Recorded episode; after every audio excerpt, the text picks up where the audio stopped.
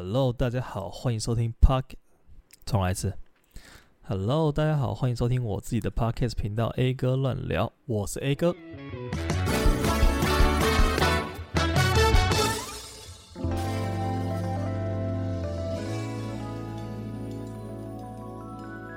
今天内容应该不叫主题，因为我今天写了一个原类似 讲稿的东西。哇，已经很久没有那么正式了。我们今天来聊一下不务正业这件事情。不务正业，其实我觉得听起来会有点负面，但是我现在是还蛮不务正业的。我个人，因为我现在的工作是剪辑师，然后剪辑师这个东西呢，在我以前的求学经历过程中，根本就不是一个我预设的职业，我根本就没有想到我未来出了社会之后会当剪辑师，至少目前我是了。然后它是一个我的全职工作，然后目前也是靠这个当做我主要的收入来源，这样子。其实我最早最早最一开始。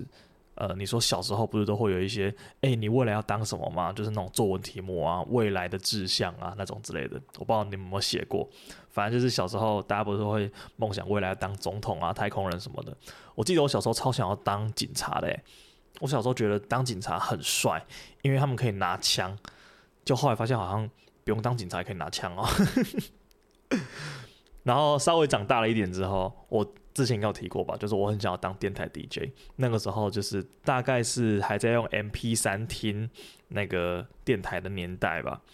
讲的好像很古老以前，但差不多就是国小、国中那个时候吗？反正就智慧型手机还没出来，然后那个时候大家都用 MP3，然后还会在手机里面灌歌，你知道吗？就是从网络上面下载啊，然后用记忆卡存到你手机里面，然后大家可能那时候就用蓝牙传来传去。哎，你有没有那个周杰伦新的那首什么黑色毛衣什么的？哦，我有，我有，传给你，我传给你。这种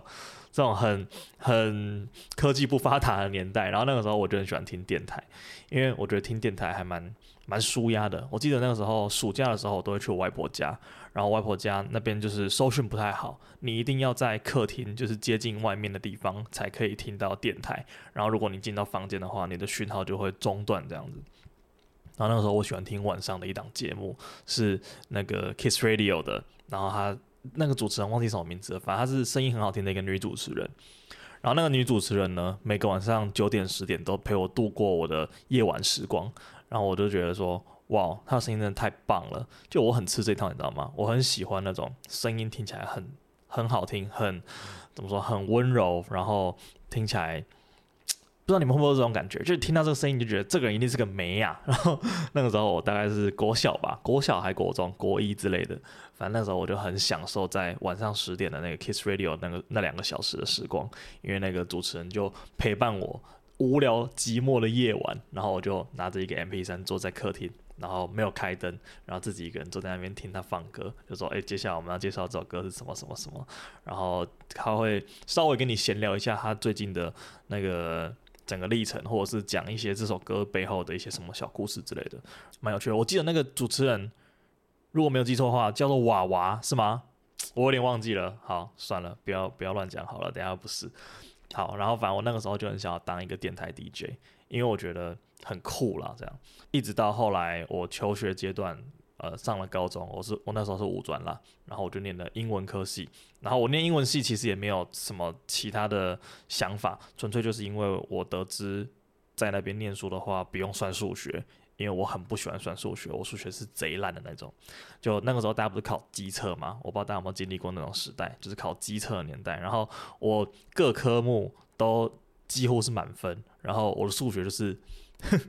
数学就是超烂这样子。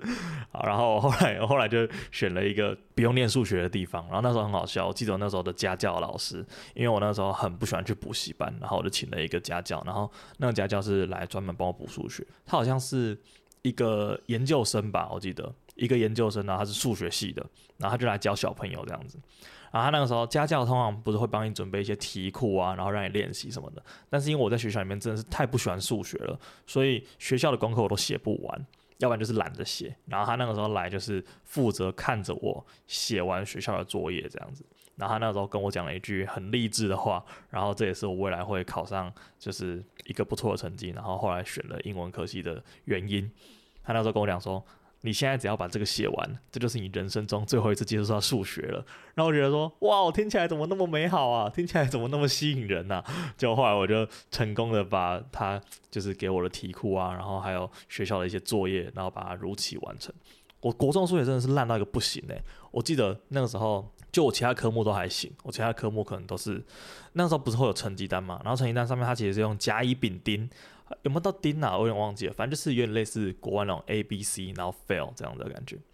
然后我记得我的数学的成绩，国一的时候好像是甲吧，就国一还不错，毕竟国一也没有学什么很难的东西。接下来每个学期就是甲乙丙丙丙丙，一路丙到毕业。然后后期我真的是那个成绩单发下来。我的那个数学那一个我都自己就忽略不看，然后那个时候不是会有模拟考嘛，然后模拟考的时候，他可能就会某一天是考国文啊，某一天考数学，某一天考英文这样，然后我国文、英文可能都可以满分，然后数学发下来我就直接不写，然后直接趴下去睡，然后老师就会过来跟我讲说，哎、考试呢？你怎么在睡觉？我跟他说，哦，我不会。总之就是不喜欢数学到一个极致，你知道吗？那时候数学课，我们数学老师是一个蛮样的一个女生，然后她都会跟同学开玩笑这样子。然后假如说我知道接下来那堂课是数学课，我可能前一天下课就会开始睡觉。我不知道我国中超能睡觉的，我之前曾经有就是吃午餐之前，可能第三四节课开始睡，然后睡睡睡睡，起床的时候班上已经走光了，已经放学了，然后没人理我，我就自己跟在教室这样子从。第四节课差不多是十一点吧，一路睡到下午四点，而且就趴着睡这样子。我觉得我好屌，我怎么那么能睡啊？数学课当然就是我必睡的一个课。老师在上课的时候，他可能就会进来说：“哎，同学，别再睡，别再睡。”那趴着是谁？哦，慈玉哦，那不用叫他了。我印象超深刻的，因为他前期都会叫我起来，叫我起来，叫我起来。然后到后来他进来就是：“哦，我在睡，那不用叫他，不用叫他。”大概就是这种情况。反正就是一个大摆烂的状态，但好险啦，好险！我最后大考的时候，就是要升高中那次大考，考的算是还行，虽然说是相对错很多，但是嗯、还是考了一个算 OK 的成绩。然后反正这都题外话，我最后就是去念了呃英文系，因为我不想念数学。好，就这么简单原因，然后我就去念，在这边顺便劝示一下。念英文系真的是有赚有赔哦！报名前请详阅公开说明书，千万不要因为自己喜欢看美剧或者喜欢看英文歌，然后喜欢听一些，例如英文电台，然后你就觉得我自己英文可能还不错，去念英文系还蛮适合你的，不是。英文系，它其实在念的东西是有点像是研究一些文学啊，然后研究一些文法，然后研究一些这个分析一些这个作者的心态什么的，就跟中文系的概念是一样的。所以，假如说你未来并不是想要当一个学者，我觉得当学者的话，你就很适合去念英文系，就是一路走学术派这样上去。要不然的话，如果你只是想让自己英文变好啊，然后之后去美国去美国念书的时候，你可以无痛接轨，其实你就。呃，认真的看美剧，然后多听一些呃人家的口说，然后去进步你自己英文就好，根本就不用用到去念英文系这样子。好，这是我一个过来人的分享。因为我会这么讲，是因为我们通常呃学生在我们学校念完语言之后，他接下来都会去选一个第二专长，例如说他去念商业，商业是最多人念的，就是什么呃饭店管理啊，这个算商业吗？反正管理科系，然后要不然就是商业科系，要不然就金融系，呃，去念一些跟反正就是跟英文完全没有相关的东西，然后可能英文当一个工具，当一个辅助这样子。但我觉得，如果你真的觉得你对那种东西有兴趣的话，你也不用先来念英文系，因为英文这东西可以自己学的。然后很多人都会直接跳槽去别的科系这样子，所以念英文这东西对我来说就有点像是小小的浪费时间，应该这样说吗？但是我还蛮喜欢我整个求学过程的经历的，我只是不太认同要把英文系当做自己的主修这件事情。好，总而言之，我也是像大家一样，我毕业之后就去找了一个第二专长，然后那个时候选的是商业设计系。然后商业设计呢，顾名思义，它就是一个都在做广告啊，就是比较商业的东西，例如说广告设计，然后一些文案，然后可能有商业摄影、平面的设计，然后平面摄影这样子。总之呢，跟剪辑这件事情也是算是有一点点关联吗？但是。不太勾着找边，至少我呃之后大学的末两年都没有学到跟剪辑相关的任何的技巧或者知识，那所以我可以算是一个完全的不务正业啦，因为我以前就不是学这种东西的，但是我自己算是对这种东西蛮有兴趣，然后对这种事情蛮有兴趣，其实是要回溯到国中的时候开始讲起，国中的时候呢，我不知道大家有没有流行做报告，应该都还蛮流行的吧？大家应该都很喜欢非主科以外的任何的科系。然后那个时候，我记得那个时候是童军课。我说非主科就是不是国英数社这这种这种学呃要考试的类别，就是可能是艺术课啊，然后童军课，像我刚刚说音乐课这种，我还蛮喜欢这种课的，因为对可以看得出来我不务正业的因子从以前就埋下了。好，然后通军课的时候呢，我记得那时候做了一个不知道什么报告，但是那个时候很流行一个软体，是一只学你讲话的猫，大家应该有玩过吧？就是在智慧型手机刚出来的时候，你就可以对着你的手机讲话，你可能说哦 A 哥好帅这样，然后那只猫就会用一个很嗲的声音说 A 哥好帅，就是这种感觉。然后那个时候，这个软体刚出，我就觉得说，这东西真的是人类文明的一大进步诶，怎么可能会有一只猫，然后学你讲话，然后整个过程中那么的趣味，那么的有趣？我决定说，这个东西应该可以搞出什么有趣的事情来玩。那个时候刚好遇到童军课，然后老师要我们做报告，我就用了这个猫，然后跟一些网络上面的影片片段，然后去用剪辑软体把它编在一起，最后弄出来一个成果报告这样子，最后在班上放映。那时候班上还是用那种投影机，你知道吗？推一个投影机，然后黑板上面有一个布幕可以拉下来，然后把大家的成果投在上面，这样，哇，好怀念哦。反正那个时候播了之后，大家就说：“哇，这什么东西？居然从来都没有看过人可以用呃做影片来报告的。”然后那时候就大家觉得很新奇，然后反应就很好。那时候我就觉得说：“嗯，这东西就是做影片来娱乐大家是一件很有趣的事情。”所以我那个时候就。有点像是渐渐喜欢上这个东西。后来我其实先接触到剪辑，才碰到摄影的。因为在我国中要毕业的那一年，我爸买了一台相机。我爸以前就是有在玩相机，他在他的学生时期有在玩一些底片啊什么有的没的。在我国中毕业的时候，他买了一台相机。然后那个时候不知道大家都知道相机的型号，他那时候买了一台 Canon 的五 D Two，那台相机就是一个革命性的存在，它可以录影，你知道吗？然后那时候我觉得真的是太酷了，一个单眼相机，然后可以录影片，我觉得好好玩，然后就把它拿来弄，然后就是边玩边拍照，然后边录影这样子，然后那时候就拍了很多呃自己觉得很有趣的片段，这个就是一个前因啦。之后呢，我进到五专之后，大家也知道。五专的活动其实蛮多的，它就有点像是一个小大学的空间。就虽然说你是高中生，你年纪是高中生，但是其实你们学校的一些课外活动很多，而且五专就有很多学生自治的东西。例如说，我们有学生会，那学生会呢，那个时候就去参加。我那个时候是摄影组，学生会的摄影组，然后我们就很常要负责一些活动的记录啊，或者是一些呃活动的宣传。然后那个时候都会希望你可以拍照或者是录影。然后甚至是做一些宣传影片这样子，那我刚好就有这些技能，所以我那个时候呃还蛮有名的，自己讲好怪哦，反正就是我那时候会做很多类似宣传片的东西，然后在在那个学校里面就引起了蛮大的回响这样子，我那时候就越来越对这种事情有兴趣，但是也仅止于兴趣而已，就是我并没有说哦，我之后要去念一个。这个方面的科系，比如说电影系啊，好了，其实有，我曾经一度是想要报名那个台大的电影系的插大考试的，但是呃那个时候发生一件很鸟的事情，就是我去准备了他的考试内容嘛，然后准备考试内容之后呢，其实我准备的算不认真了，因为我那个时候还蛮没有心思在念书上面的，但是我还是去报名了。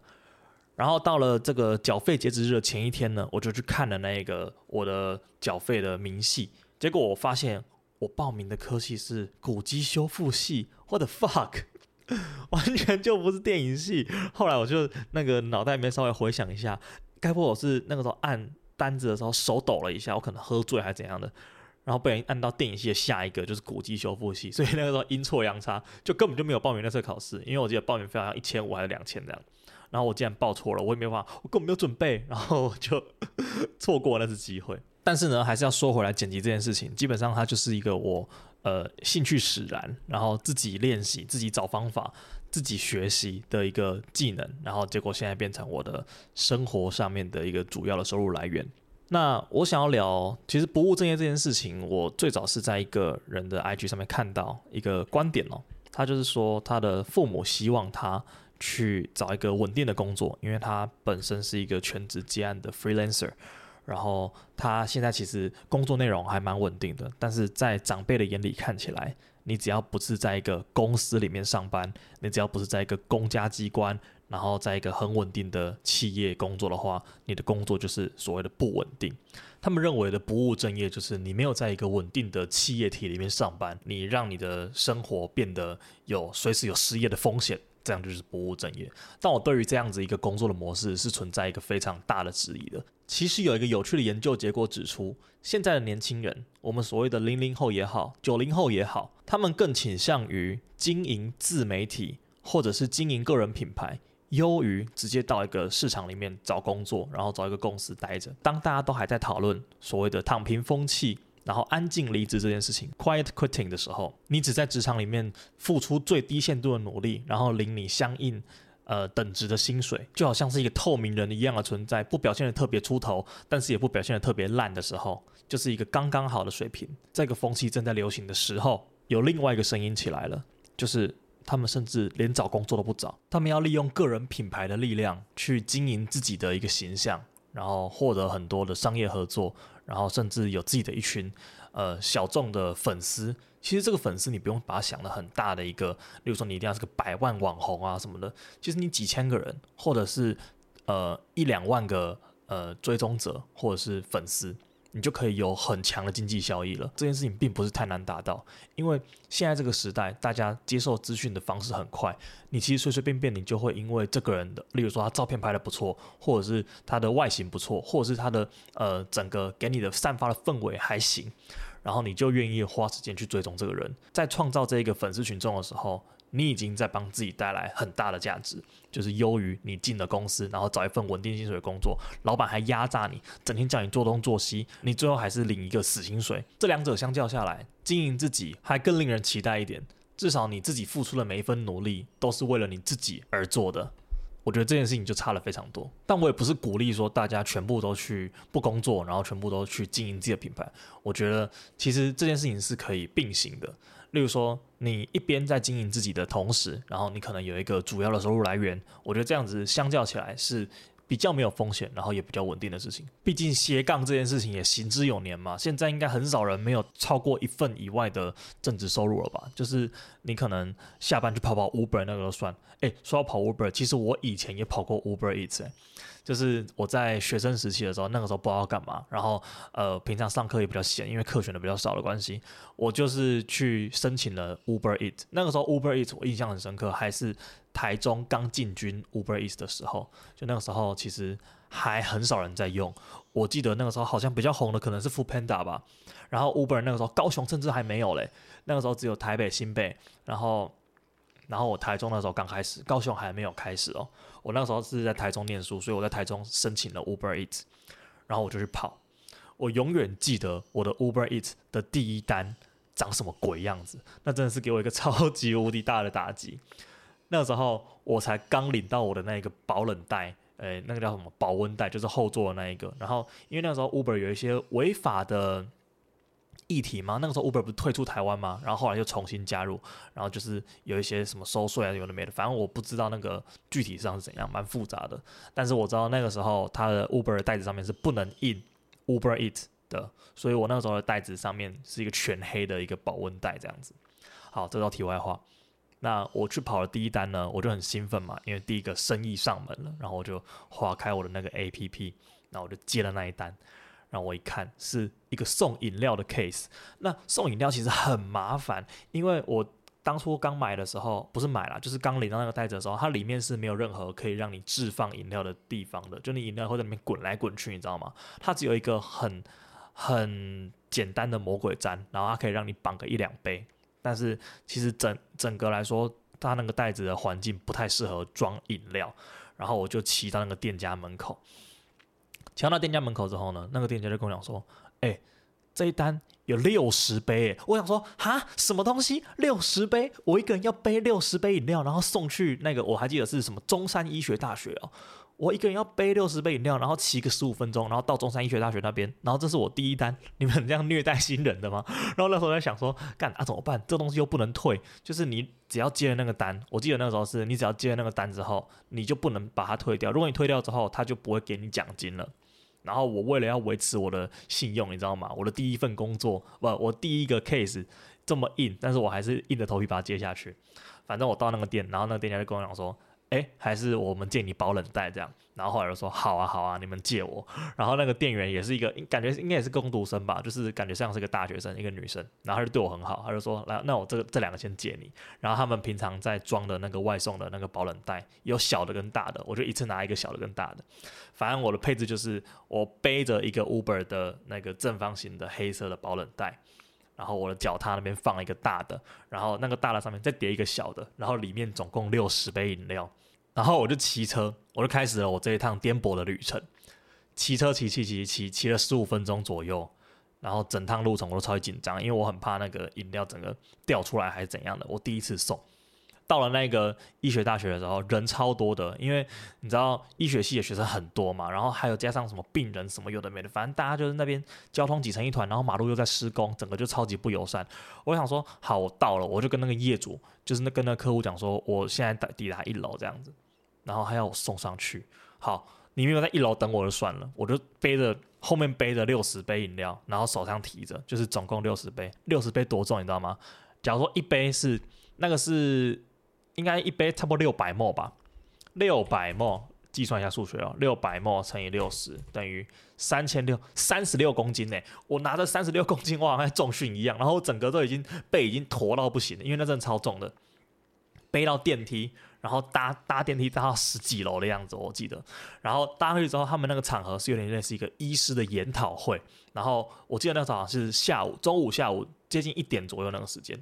然后我一到。就他跟我讲第一句话，就是那个人看起来像是一个女医师吧，她穿着一个医师袍，然后戴着一个红色的眼镜，看起来超级尖酸刻薄的那个人，我永远记得他的脸。他走出来跟我讲说：“怎么那么久？”我想说：“干你娘嘞！你点六十杯饮料，然后没有人让我帮我搬，然后我到了之后，我好不容易把它背上来，三十六公斤背到你的门口，然后你跟我讲怎么那么久？我那当下真的是觉得钱也太难赚了吧。”为什么上帝要给我这种考验呢？然后我给他，我把那个饮料卸下来之后，然后我什么话都没讲，我就走了。然后我第一个想法是，我真的要继续做外送吗？但是那个时候的外送真的超难接的。我自己是住在一中街旁边，然后我那边算是热区，然后热区一天下来可能就三单、四单这样算多，就一个小时可能一单这样子。后来就完全不一样了。后来一个小时可能有两单、三单，甚至超过。我已经很久没跑了，因为我之后找正职工作之后，我就没有继续再送外送。其实送外送蛮累的，就是你要在外面骑车，然后夏天的话很热啊。然后后来回高雄之后，还要跑过一阵子，但是那一阵子的收入其实还算是还不错。好，这题外话怎么讲到这边？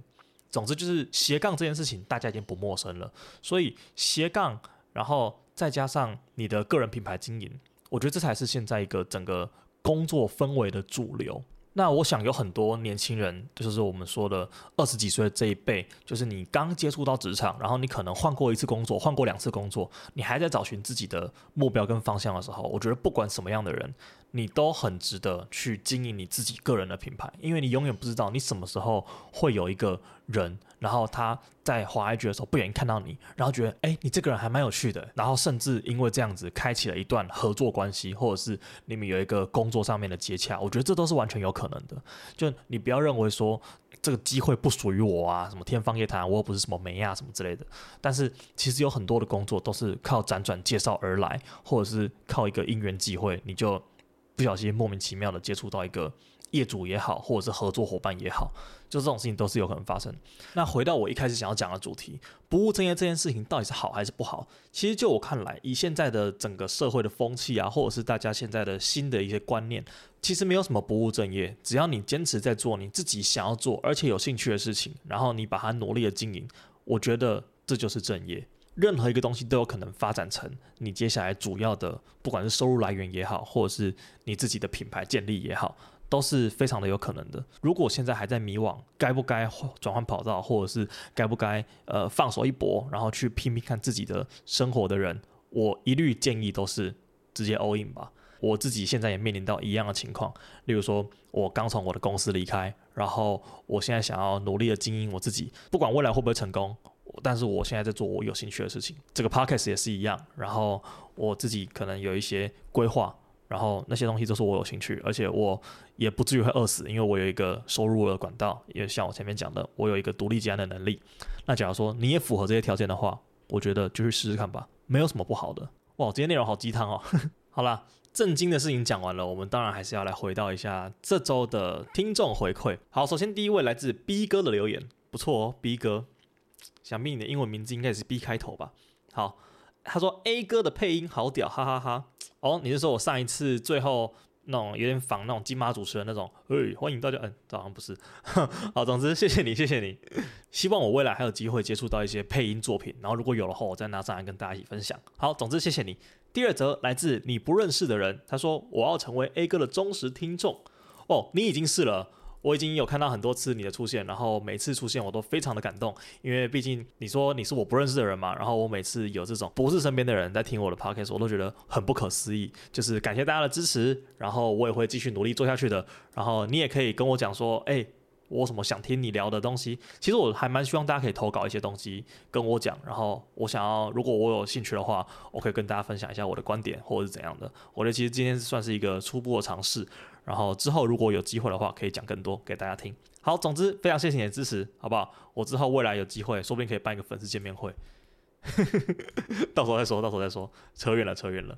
好，今天最后一个 part 来进行一下我们的这个这个节目传统啊，美食推荐环节。诶，不知道大家对于这个美食推荐怎么样？因为我其实是有看到有一些人，就是他们当然都是我朋友啦，就是听完我的 podcast 之后呢，真的去走访我推荐过的店家。那其实我觉得这个是一个非常非常好的事情，因为我最希望的不是我推荐给你们东西，然后你们去吃，我最希望的是我推荐给你们东西，然后你们去吃了之后，你们再推荐一个更好吃的东西给我，这样我们就可以变成美食永动机，然后大家就可以在这边分享的疯狂，呃，疯狂的分享，分享的疯狂，疯狂的分享一些好吃的东西，然后我们大家就会变成。你知道吃货的最顶端，OK，好，今天要来分享一些甜点，好了，因为这个刚刚好有人推荐我几个甜点，然后我就顺便不私藏，然后把这些甜点推荐给大家，然后大家可以一起去踩点。首先呢，第一个是山田麻薯制造所，它是一个原来是卖麻糬吗？然后他们的马吉听说是。马吉界的天花板啦。总之，如果有在新竹市的朋友可以去吃，它是在新竹市东区文昌街八十五号山田麻薯制造所推荐给大家。我自己再也没吃到啦，但是看起来真的很好吃，而且我朋友非常的推荐。然后我先笔记在这边，我之后就不会忘记了。OK，好。然后来自于我自己的推荐呢，如果有喜欢吃甜点的人，我真的觉得这集非常非常非常的。值得一听，好不好？首先，第一个是法荣法式手工甜点。为什么会推荐这间呢？大家知道法式甜点就是它有很精致的做工嘛，像什么马卡龙啊那种东西。但这间甜点店呢，其实是一个我有回忆的地方。这间甜点店就是我跟我现在的女朋友告白的甜点店。然后这间店的氛围、整个气氛都很不错，然后它甜点也非常好吃，很推荐大家。如果下午在高雄美术馆附近闲闲没事做的话，